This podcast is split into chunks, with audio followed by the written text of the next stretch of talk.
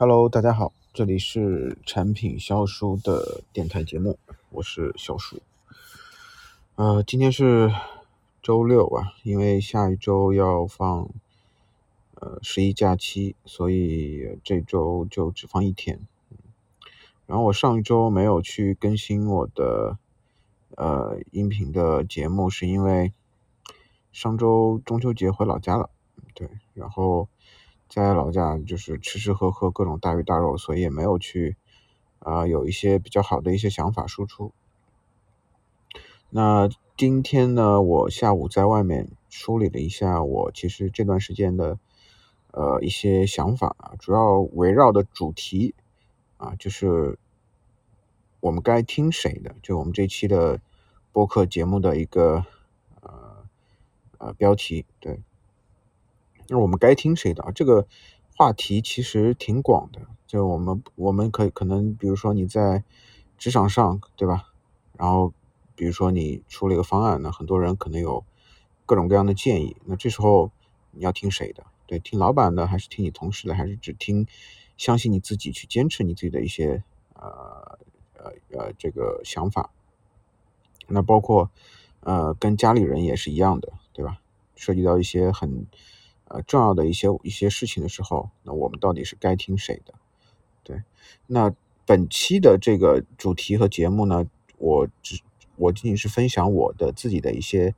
啊，对于这方面的一些思考和想法，然后希望能够对大家啊，在平常的对于一些事情的决策当中会有所帮助。对，然后我也希望说这个东西能够呃。如果大家听了之后能够去呃，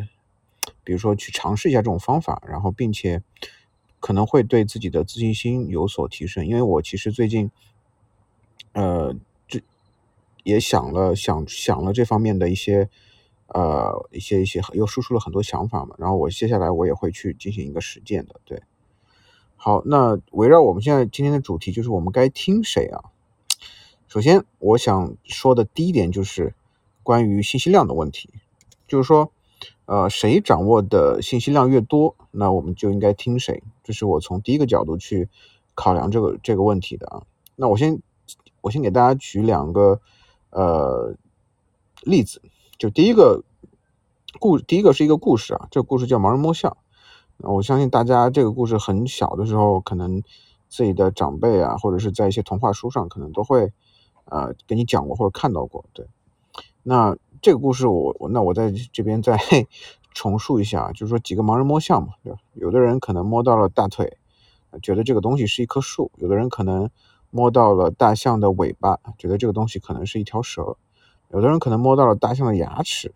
呃，可能觉得这这个东西是一个，可能是一个一个一个犄角或者是怎么样，可能认为是一头羚羊，对吧？或者是一或者是一头犀牛等等啊，所以，呃。他们的感知，他们所接受的信息，其实是决定了他们对于这个事物的看法。对，那这是第一个第一个例子。那第二个例子是我非常非常喜欢的，呃，一一本书的作者叫做侯世达。那他有本书叫《极一币》。那《极一币》这本书，它其实主要讲的就是说，它是从数理的角度去阐述了人的自由意志自由意志是怎么形成的。对，然后呢，这里面有个插图很有意思啊。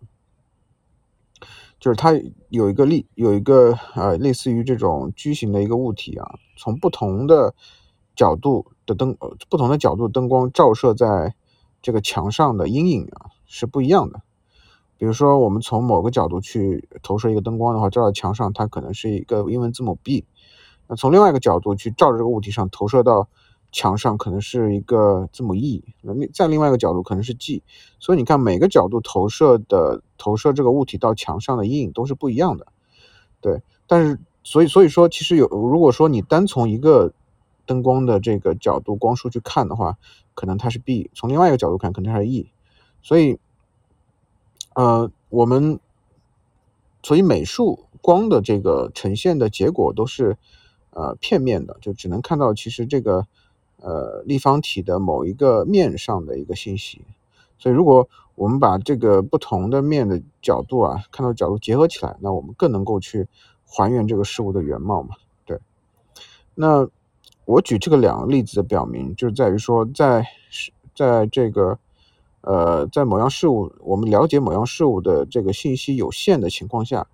我们所掌握的信息量越少，那我们的认知有容易会产生一定的偏差，从而会影响我们接下来的一个决策。对，那听我很听我的节目的很多的听众都知道，我就是我我我这个主我这个播客的名字也叫产品销售嘛。那我就是一个互联网的一个产品经理，那我可到现在可能已经有五年左右的一个工作经历了。那有时候我其实我在很多时候也会同样犯这种错误，就是在自己掌握信息不足的情况下，会盲目的去相信自己的一些推断，然后就会去做去执行。我记得刚刚，我记得我刚做产品的那那个时候啊。呃，经常会接到一些，比如说领导分派给你的自己的一些任务嘛，因为那时候刚刚毕业，可能更多的是做一些执行上面的层面的一些事情。然后我就拿起 Extra 就开始画原型图，然后画着画着画完了之后呢，费了很长时间，可能花半天、一天、一两天，然后给领导确认，然后领导跟你说了一大通，然后发现你自己之前想的跟领导当时给你的当真正想要的东西是。呃，是这个差距很大的，所以你要反反复复又改，那这样的就就消耗了很多很多的精力，就原因就是其实就是自己跟领导的这个信息其实没有对齐的，所以从这个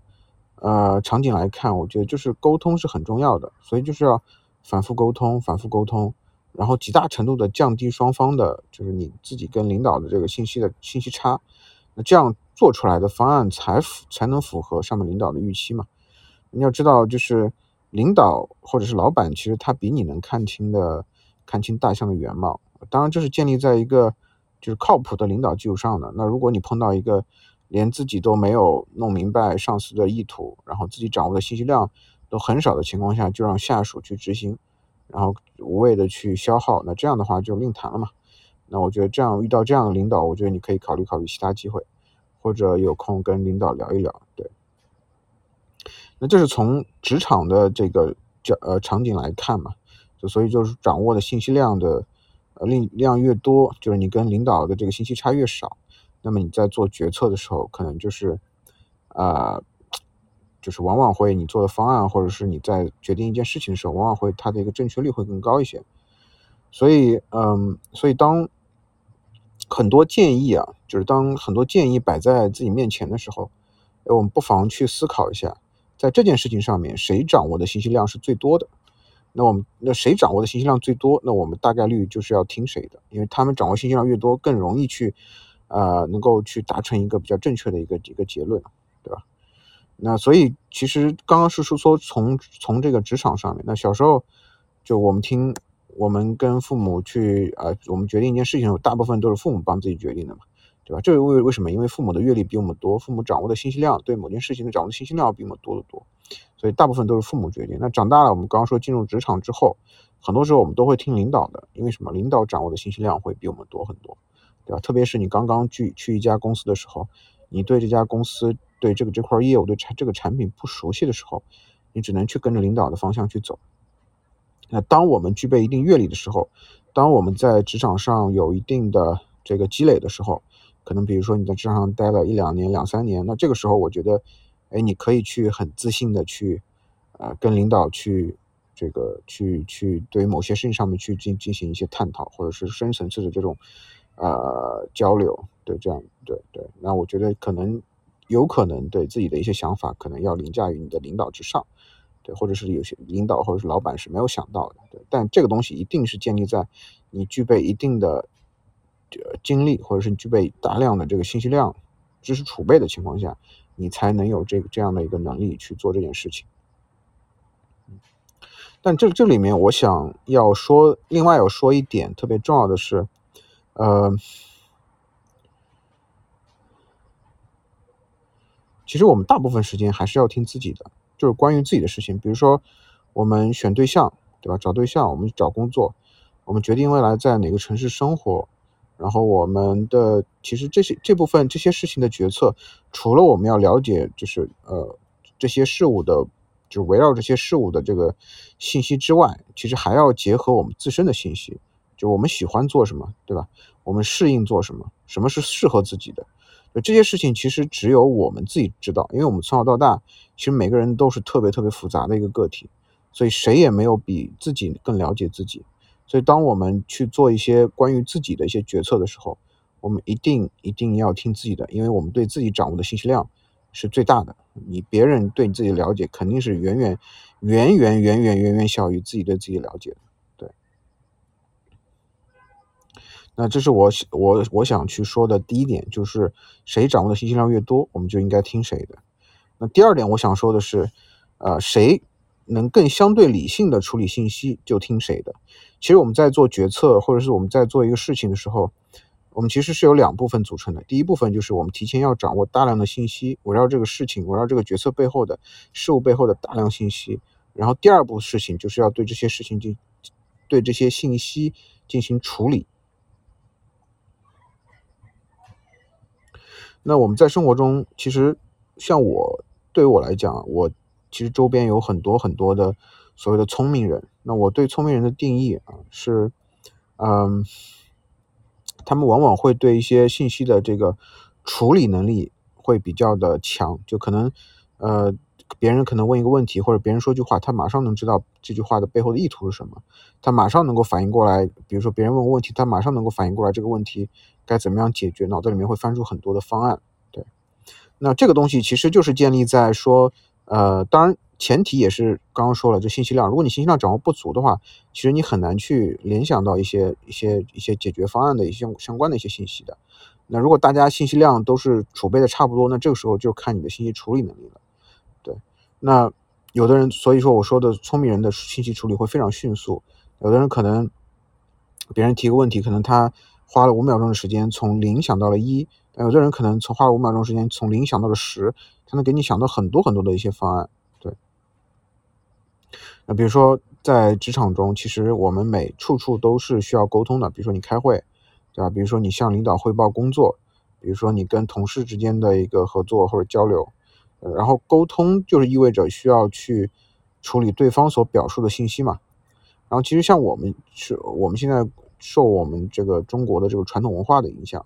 很多人的表述往往都不会很直接，都不会很直接告诉你，哎，我我想要什么，或者是怎么怎么样，而且而是会。啊，拐几个弯，然后让你去猜，对，这个其实就是需要你对接受的信息啊做判断，明确你对方的用意是什么。如果信息处理处理的慢，那沟通成本显然就会比较高。那如果是一句话不理解，那就反复的要去啊解释，那这样的话就是沟通所需的所需的这个时间和精力都会比较高嘛。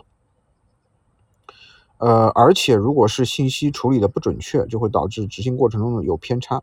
那如果是如果是比如说，当我们去制定一个方案的时候，然后你跟领导这个确认的这个方案不一致，那到最后产品开发出来之后，这个跟最后的结果不一致，就会有很大的问题，对吧？呃，所以沟通过程中接收的信息，其实呃，并非仅仅是语言啊，其实还包括比如说声调、表情、神态等等。所以，我之前说的这个聪明人，他处理信息非常快，然后可能就是可能处理信息慢的人，可能我们平常都会认为他不怎么聪明。但是这一点，我有另外的一个想法，就是呃，我不知我不知道大家有没有听说过这样的一个法则嘛，就是马伯兰比的一个七三八五五的法则。就什么是七三八五五的法则？就是说。语我们其实，在跟别人沟通的过程中，所传递出的信息，其实不仅仅是语言，语言只占了这个信息的百分之七。那所以，那那那百百分之三十八是动作所传递的信息，百分之五十五啊百分之三十八是语调所传递的信息，百分之五十五是动作所传递的信息。所以这个叫做七三八五七三八五五法则。对，所以你看，真正语言的信息只有百分之七啊。所以面对面沟通的时候，其实。更不能不容易造成这个信息传递的偏差，会导致决策执行的这这种失误问题。那如果是从这个角度来看的话，就像比如说我们现在经常做的像远程办公这种场景，其实我觉得是一个呃呃是一个可能呃不怎么，我觉得将来一定不怎么会去去执行的这样的一个呃这这个这个这个场景，就是。就是因为你远程办公意味着你不能去得知对方的这个动作嘛，对吧？你可能语言和语调你都能听出来，但是对方的动作可能你你你你是没有办法看到的，除非你视频，视频也视频其实有时候也是只是仅仅是一部分嘛，对吧？所以除非在呃一些就是迫不得已情况下，比如说我们之前之前的这有段时间疫情嘛，那没没没有办法，对吧？你面对面沟通的话，容易造成一些病毒的传染，那你只能是只能可能是远程办公去规避这样的问题，对，所以我觉得大概率其实面对面沟通的效率是是最高的，嗯。然后其实那我我刚刚又说了，就是说为什么说呃他有时候看上去呃反反应慢呢？他并不一定是不不是相对处理信息相对快的那部分人呢，因为在我的观察下，就是很多的，比如说像呃程序员对这种。人群对吧？他们往往都是不是特别善于沟通的。然后呢，有时候你会发现他们在于理解一句话，或者是呃，或者是跟他们沟通的时候，他们可能就是呃，可能反应可能相对来说呃没有那么快，就没有给给人感觉特别机灵机灵的那种感觉。但我觉得这并不一定代表他们不是很很呃并不聪明，甚至他们的智商可能可能比看上去就是反应特别快的人智商更高一点。为什么呢？因为像比如说像程序员或者是设计师这种角色，长期处于这种非沟通场景下的这种工生呃呃工作当中，那如果他们平常生活中还是如果是缺乏一些呃社交的话，那么他们可能就是会在这种沟通上面表现的沟通社交上面表现的不是得心应手嘛，然后沟通久而久之沟通会沟通的时候或者社交的时候会缺乏自信，那可能比较严重的，包括其实我在内啊，我有时候。如果是我其实是有很很很大的社社交恐惧症的，有时候我如果比较恐惧的时候，我可能就啊可能回避对方的这个视线，然后会出现这种注意力不集中，因为你因为你一直会集中到自己自己身上，哎，自己有没有说好，或者自己说的某些东西是不是不得体，所以你会发现在这种情况下，你的信息的接收的量和接受效率是很低的，从而你从而这个这这个如果这个场景发生在职场上的话。比如说你跟你的领导去沟通，跟你的同事去沟通，会出现这种情况的话，那这个东西可能会导致对于决策造成很大的影响，沟通成本也会很高。对，那你要反复追问嘛。对，如果是在一些比如说高压的这种沟通场景下，比如说跟上面老板沟通，那这个时候如果相对内向的人可能就会放弃进一步的追问了，就有的东西有的问题可能会糊在里面，那这样的话会会更容易导致最后的执行跟呃上面想的可能不一样。跟跟目标可能可能背道而驰，对，所以你看，其实有时候我们不要觉得自己可能，比如说理解能力差，而是可能我们信息接收的效率出了问题，对，所以像对于一些相对内向的人来说，啊，相对对一些相对于这个呃工作或者大部分时间都是非沟通场景下的，那我觉得要掌握一定的社交技巧，在社交沟通的场景中，呃，更有自信。那这样的话，我觉得。让别人也会感觉出来你很聪明的，对，你是很聪明的，聪明的。然后回到我第二点说的，那什么叫做谁相对更能相对呃谁更能相对理性的处理信息就可以听谁的啊？其实我觉得人是相对理性的，很多时候我们有时候会被情绪所左右嘛。比如说你有时候呃焦虑的时候，有时候恐惧的时候。那在这种情况下，我们的决策其实往往会偏向于两个极端，就要么就是过度保守，要么是过度激进。这个时候，其实对于信息处理能力会变得就是很低嘛，因为其实我们大量的精力，我们头脑也比作一个 CPU，其实它会消耗到其他地方，然后会被我们的一些情绪的一些信息所干扰到，对吧？所以，我其实常常如果得得知了我有这种情绪的时候，我会停下来去做一些很重要的决策。或者做或者很重要的决定，然后等到这个情绪过了过过去了之后，再去再去再去做，呃，这个一些决策或者很重要的一些事情，或者是找一个比如相对你相信的人，比如说我们身边的亲人，比如自己的父母，然后自己特别特别要好的朋友，对，然后跟他们聊，有的时候，比如说短期内他必须就要做决决策，那就是你就我觉得就可以去帮忙让他们去决决策啊。当然，这个地方我还想强调一点，就是没有人比自己更了解自己。我觉得本该是自己决策的事情，我们我们应该是要自己决策。那不到万不得已，不要请别人帮自己决策，因为没还是那句话，没有谁比自己更了解自己。有时候关于我们我们我们的一些决策，一定是要结合我们自身的。对。然后下面讲的就是，呃，那这个相对理性的处理信息，其实我们还另外有另外有还要还需要一些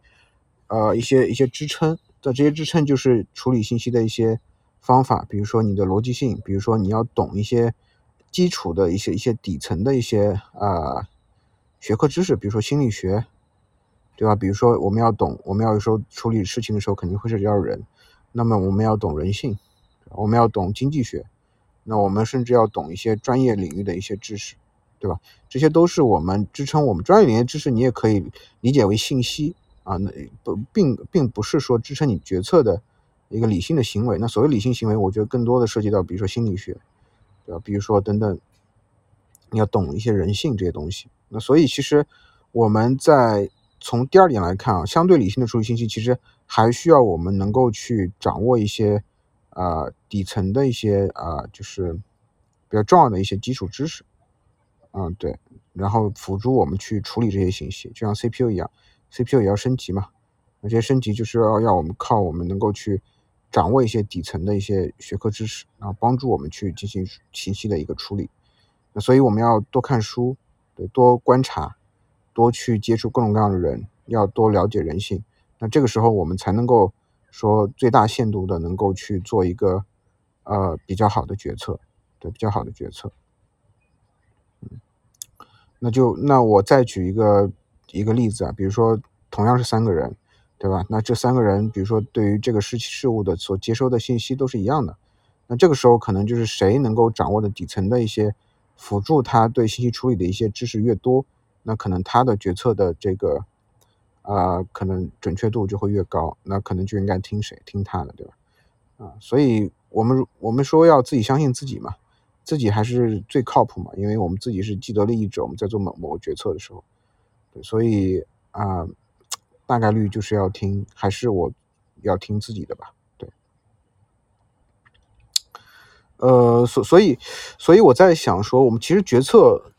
就像一些一些一些创业者，一些创业者为什么说创业是九死一生呢？因为创业，你首先想他所掌，他是面向未来的，所以他所掌握的信息永远是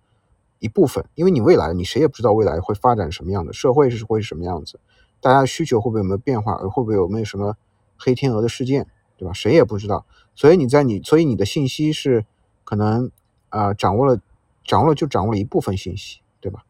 然后所以你的呃，然后另外再加之，如果你的底层的辅助这个信息啊这个处理的能力啊，如果是足够高的话，那当然你的你的最后的方向决策的准确率会会高很多。那如果你所底层所辅助你的这些。基础的知识，啊，如果是不是特别高的话，那你的这个决策的失误率、错误率就会越来越大。对，所以我觉得，呃，从从从啊这个创业者的角度来讲的话，围绕刚刚那两点，还是能够去呃，就是呃有关联，能够是关联上的。对，然后我觉得最后我想说的就是说，我们提高这个信息的处理能力，啊，其实对于像看书啊，多去社交、去接触。呃，各种各样的去人啊，去观多多留意，去观察多观察，我觉得都是很有用的一些的一些这个行为，或者是可以去养成平常养成这种习惯嘛。对。然后最后回到再回到今天的主题啊，就是我们当我们相对理性的时候，关于自己的事情，我们可以从外部获取信息，但是最后还需要听自己的，毕竟谁也没有比我们自己更了解自己。当然，这前提会有有有两个大前提啊。第一个就是你要去掌握足够的信息，第二个就是你能控制住自己的情绪，让自己能够处于相对理性的状态。对，好，那今天的主题就是这个了。对，然后嗯，